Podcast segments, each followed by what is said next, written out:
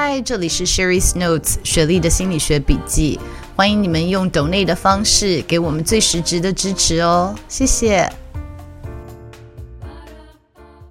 不管你是否有达标，都要记得谢谢自己，愿意这样子努力的生活，就算失败了，还是愿意再继续走下去哦。嗨，大家好，我是 Sherry，又到了年底了。呃，又是我们设定明年目标的时间了，就是 New Year Resolution 的时间哦。所以我想要录一集，就是回顾过去、展望未来的内容，跟大家来分享。那其实我原本是希望这一集的内容是直播的，让我们大家一起来做这个 exercise 啊。但是可能是因为解禁，很多国外的朋友都回来。然后再加上最近真的气色不太好，昨天还必须要去买一瓶比较厉害的粉底液哦，要不然真的是最近黑眼圈非常严重。所以呢，就想这次的影片还是用录影的方式呈现给大家好了。那所以在开始我们这个 exercise 之前呢，可以的话先找笔跟纸，或者是你有日记本的话也更好。然后或者打开电脑，现在可能大家用电脑是吧？反正准备好可以做记录的方式，我们一起来花点时间想一想，过去发生了什么事情，我们从过去学习到了什么，然后我们明年的目标是什么？其实我往年在设定目标的时候，我很少回顾过去，因为老师都是向前看嘛，只想说我还要什么，还要什么，我还想要完成什么。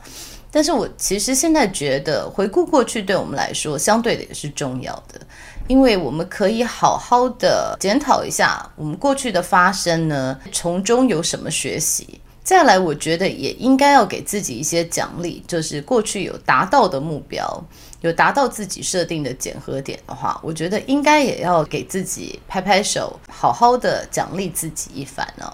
所以，我们首先要做的。就是回顾二零二二年，我们有什么样重大的学习，什么样重大的成就可以拿出来讨论。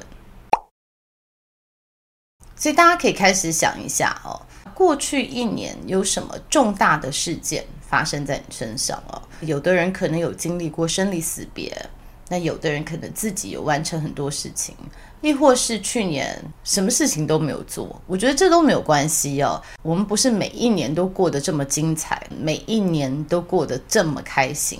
当然，你的人生也不会每一年都这么难过。那我们要知道，人生很长哦。也许当下发生的时候，对你来说真的是太开心了，或者是太心痛了。可是如果退后一步看，人生是真的很长久的。你不会记得所有每一件琐碎的事情，可能你回想某一年，只会记得一两件事情，最多三件事情。哦，二零二二年就是就是那个谁谁谁结婚的时候啊，就是我生病的那一次啊，等等的。所以大家开始想一下，三个可以定义过去一年的重要事件，就是说，也许五年、十年后，你想到二零零二年。会有这件事情啊，对，那就是那一年发生了什么什么重大的事件，所以大家可以把 video 先停一下，然后来想一下又发生什么事情，把它列出来。那对我自己来说呢，我觉得有三个重要的事件，第一个就是 YouTube channel 的快速成长哦。那因为一开始在录的时候，其实都是亲朋好友在看，所以一开始就是两三百人，然后一直都是两三百人，然后慢慢的好像到了两千人，也就停在那里一阵子。那忽然有一天，小编就说：“你有没有看最近 YouTube 的人数成长？”然后就发现哇，每天都好几千人，然后迅速的在七八个月中就达到了二十万的订阅人数哦。所以这是一件蛮神奇的事情。第一个就是 YouTube 订阅人数的成长，那第二个就是出版社找上门这件事情。那前年年底呢，我弟弟有介绍我一位人类图的老师。那很多观众朋友问我说我有没有研究人类图？我知不知道 mbti 跟人类图的这个连接哦？那我知道人类图我自己也看过然后我也觉得是一个非常深奥的学问但是我完全不懂所以我没有办法告诉大家人类图跟 mbti 的连接那我记得老师讲了很多，我都觉得蛮有意思的。其中一项对我冲击非常大，就是说，他说我这样子类型的人应该是要等别人来邀请我，就是 waiting for invitation。这对我来说真的是非常的冲击，因为从小到大我的认知就是说，如果你想要什么，你就应该努力的去争取，就是我应该要做一个 go getter，非常积极努力的人。所以，当他说我这样类型的人应该要等别人来邀请我的时候，我就想说，这件这这这这，那我一辈子是不是都做错了呢？所以我就去年想说来实验一下，就是如果我就只做自己做的事情，然后如果有什么想法，就是做的等别人来邀请我，会是什么样子的模样？所以去年设定了这个目标呢。其实去年年初也是有一个朋友说：“诶，你觉得你应该出一本书？”就忽然有这个出书的想法了。因为这出书的想法呢，也跟小编分享了，但是就没有做任何的努力。那真的很快，可能不到一个月吧，但就有出版社来找我，这是我现在的出版社，非常谢谢他们。那那时候真的，小编跟我都说啊，鸡皮疙瘩，怎么会这么神奇，会有这件事情的发生呢？所以我觉得这是。我要讲的第二个重要事件，那第三个重要事件就是得了 COVID 这件事情，然后之后还陆陆续续的又生病了两三次哦。虽然这是陆陆续续的，但是我好像没有这么常生病过，所以我觉得得了 COVID 一直在生病，是我要列下来最后一个重要事件。接下来我们就来看一下，说我们从中有学习到什么。对我来说，我第一件事情书的出版，跟第二件事情 YouTube，就是第一次让我看到说，我只要专心做我自己做的事情，真的事情就会发生。过去我常常觉得人生都是在我自己的掌控之中。那大家知道说，TJ 比较有一点这样子的倾向，加上我自己的类型是 ENTJ，就是蛮想要控制外在的环境。所以会觉得外在所有的资源、所有环境、所有得到都是我自己争取到的。那 YouTube 的人数成长，其实我完全没有做任何的事情，就是我还是照样的在录影，照样的每两个星期上一次影片。可是忽然人数的增加，可能我觉得也是运气，就是大家好像忽然很想要听 MBTI 这个议题。都不是在我的规划内，所以我在这里面的学习就是，我不需要掌控所有外在的发生，有的时候我可以专注在我自己想要做的事情，然后好的事情是真的会发生在我的身上，所以这是头两件事情带给我的学习。那第三件事情就是一直在生病，那我在我的。脸书的粉丝页也有分享，就是最近常生病，我有在想，是不是因为我自己觉得我一定要生病才能休息？这个也是之前我影片有提到的，是不是？我觉得如果我没有一直努力，我就没有价值。那这个是不太舒服的议题，所以我觉得我看到，但是也不是很想面对。但是因为最后一次生病真的拖太久了，而且真的也是真的太不舒服了。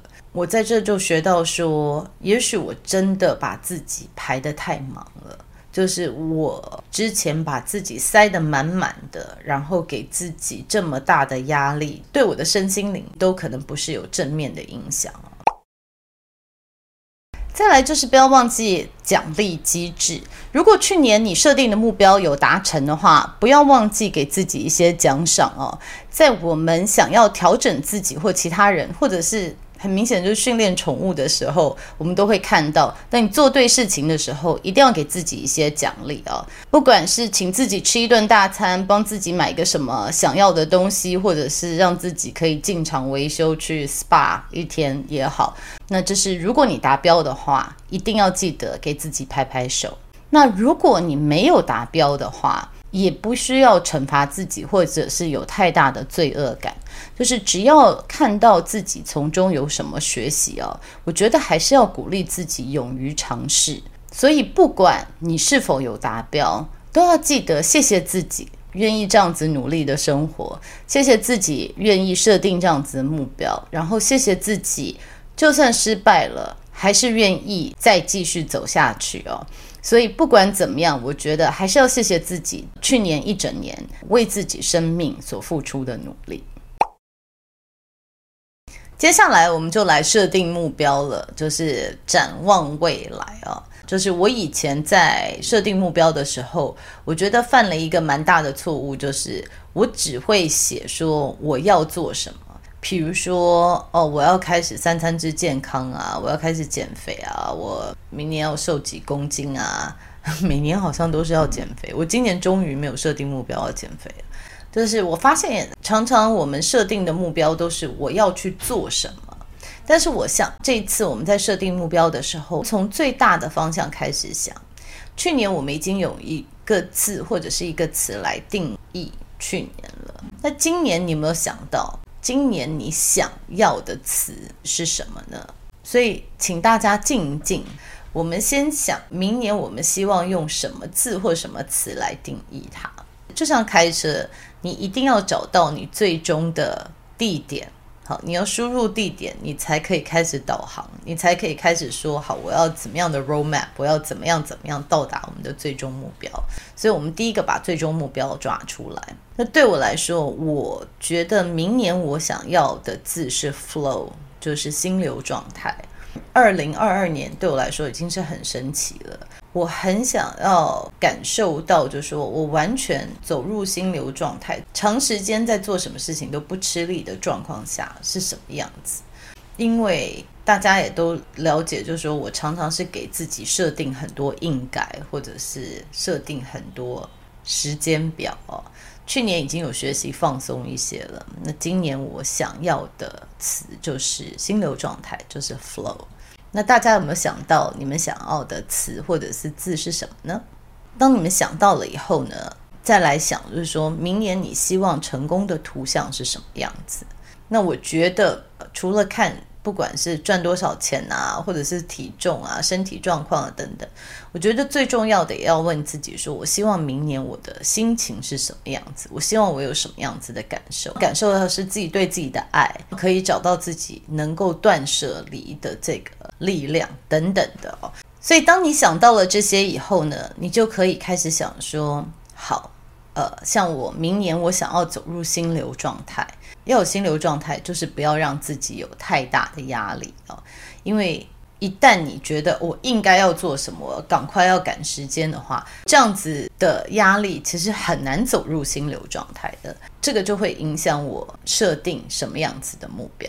所以，既然我要想要走入心流状态，那我可以回顾二零二二年这一年，我走入心流状态大概是什么时候？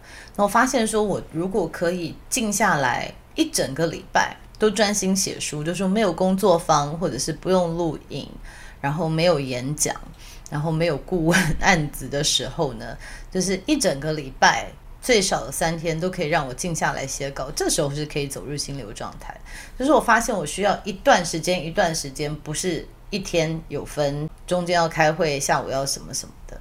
所以对我来说，这样子就比较容易走入心流状态。所以明年在安排时间上面，我也会照这样子的方式去执行。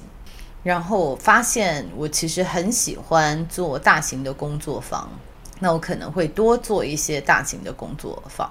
好，这个就是我给自己的。目标了。你一旦知道你明年成功的图像是什么，你想要有什么感受，你其实就可以开始安排，就是我每天或者是我每个礼拜要做些什么，可以慢慢的达到这个目标了。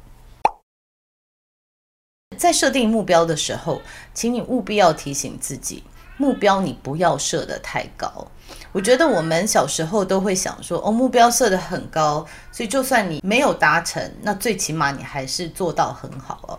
但是其实我们希望就是一开始只是 stretch assignment，就是你好像踮脚就可以拿到的哦，就是不要对你来说太难，对你有一点点挑战，但是这个挑战是不会让你觉得太过困难的，因为你要先达到。你的目标，你才可以慢慢的对自己越来越越有信心。像从来没有运动的人，请你不要设定说一个礼拜开始运动四次，每次一小时哦，这样子你可能做了两个星期你就受不了了。所以也许你一开始就是一个星期两次，然后一次四十五分钟等等的，就是你让自己慢慢觉得，哎，我有信心了，那你再来把这个强度再加强。所以这是给大家的第一个提醒，请你不要一开始就觉得我要一步登天哦，我一次就要到位，这样子其实更容易让你的计划失败。然后，请你记得在设定目标的时候，一定要给自己一些失败的空间。就是你一开始设定目标，哎，可是刚好碰到家里有人生病啊，哎，有人结婚啊，有人从国外回来，有一些突发事件，就是你有可能一两个礼拜的时间，你的执行计划有一些 delay 啊，你一定要给自己有一些心理建设，说 it's okay，就是英文说的 fall off the wagon，就是从车上掉下来是 OK 的，你只要再爬回去就好。比如说，哎，好像忽然暴饮暴食啊，忽然有朋友回来，就是。狂吃两个星期，It's okay，你只要再慢慢爬回去就好了。然后第三个就是我们刚我刚刚有提到说，我们知道在。训练狗有没有？他做一个好事，你就给他一个吃的，这是我们训练狗的最最基本的方式。我不是说人跟狗一样，但是我觉得对我们自己也是，做了达到阶段性的目标，我觉得一定要对自己好一点，给自己一些奖励啊。记得奖励不只是帮自己买东西，或者是外在的奖励，真的也是静下来，好好谢谢自己。我看到我自己有这样子的能力，我好棒。就是真正给自己内在的小孩，或者是给自己拍拍手哦，肯定自己，我觉得是非常重要的。最后，我觉得我们华人真的很棒，就是我一直都很喜欢做华人这件事情。我觉得就是一个试卖期的概念，就是试用期的概念。我们设定的目标呢，从西元的一月一号一直可以执行到我们的农历年开始。那这段时间呢，就是我们的测试期。那这个目标呢，如果哎呦。发现原来执行计划或者是目标设定的一点都不实际哦。我觉得在过农历年前，我们还有一次机会，就说那个是阳历的嘛，我们走阴历的路线，可以有机会再设定一个目标。所以我觉得这个也蛮棒的，所以不要给自己太大压力。如果设定的目标不实际的话，就一月底我们还可以再来一次。那中间我想要提一下，就是因为其实很多。人都有提到说，你讲核心价值啊，你讲我想要什么的，我其实根本都不知道，我根本不知道我可以从哪里开始努力的啊。那我最近在 Netflix 上面有看到一部电影，我之后会做一集完全来解说这电影，因为这电影真的我觉得非常的棒，叫做史塔兹的疗愈之道，就叫 Stutz。那这是讲一个咨商师的故事啊。如果大家有空，可以先去看。那我之后会做一个比较完整的介绍。Stutz 这个人呢，他就有讲了一个我觉得非常棒的。他说，当你完全不知道你的目标是什么，或者是说，当你太忧郁、太难受，就是我想要做些什么，我也想要设定目标，可是我根本完全没有头绪，不晓得要从什么地方开始。他就会告诉他的 patients 说，先来启动你的生命力。就是 work on your life force。那他说，人的生命力呢，就是分成像金字塔一样三层。最底层呢，就是你跟你自己身体的关系；那第二层是你跟其他人的关系；那最顶层才是你跟自己的关系。他所谓的三角形，就是你的生命力。要启动你的生命力，就先从最下面的开始，也就是先把你的身体锻炼好，不管是开始运动。开始专注在你每天吃的东西是不是健康的，开始专注在你每天的睡眠是不是足够的，就光这样子就好了。如果你不晓得可以设定什么目标，我觉得史塔兹说的非常的好，就先来想办法启动你的生命力，就先从你自己的身体开始啊。那他自己也有说，以他的病人来看，八十五 percent 的人。当他们在忧郁无助的时候，先来为自己的身体努力，他们就可以状况好很多。那所以，如果你是完全不晓得明年想要设定什么目标，你现在觉得非常无助，或者是你非常忧郁的话，我觉得不妨用史塔兹的方式看看，先从把自己身体顾好开始，这个作为你明年唯一的目标，先从这个来试试看。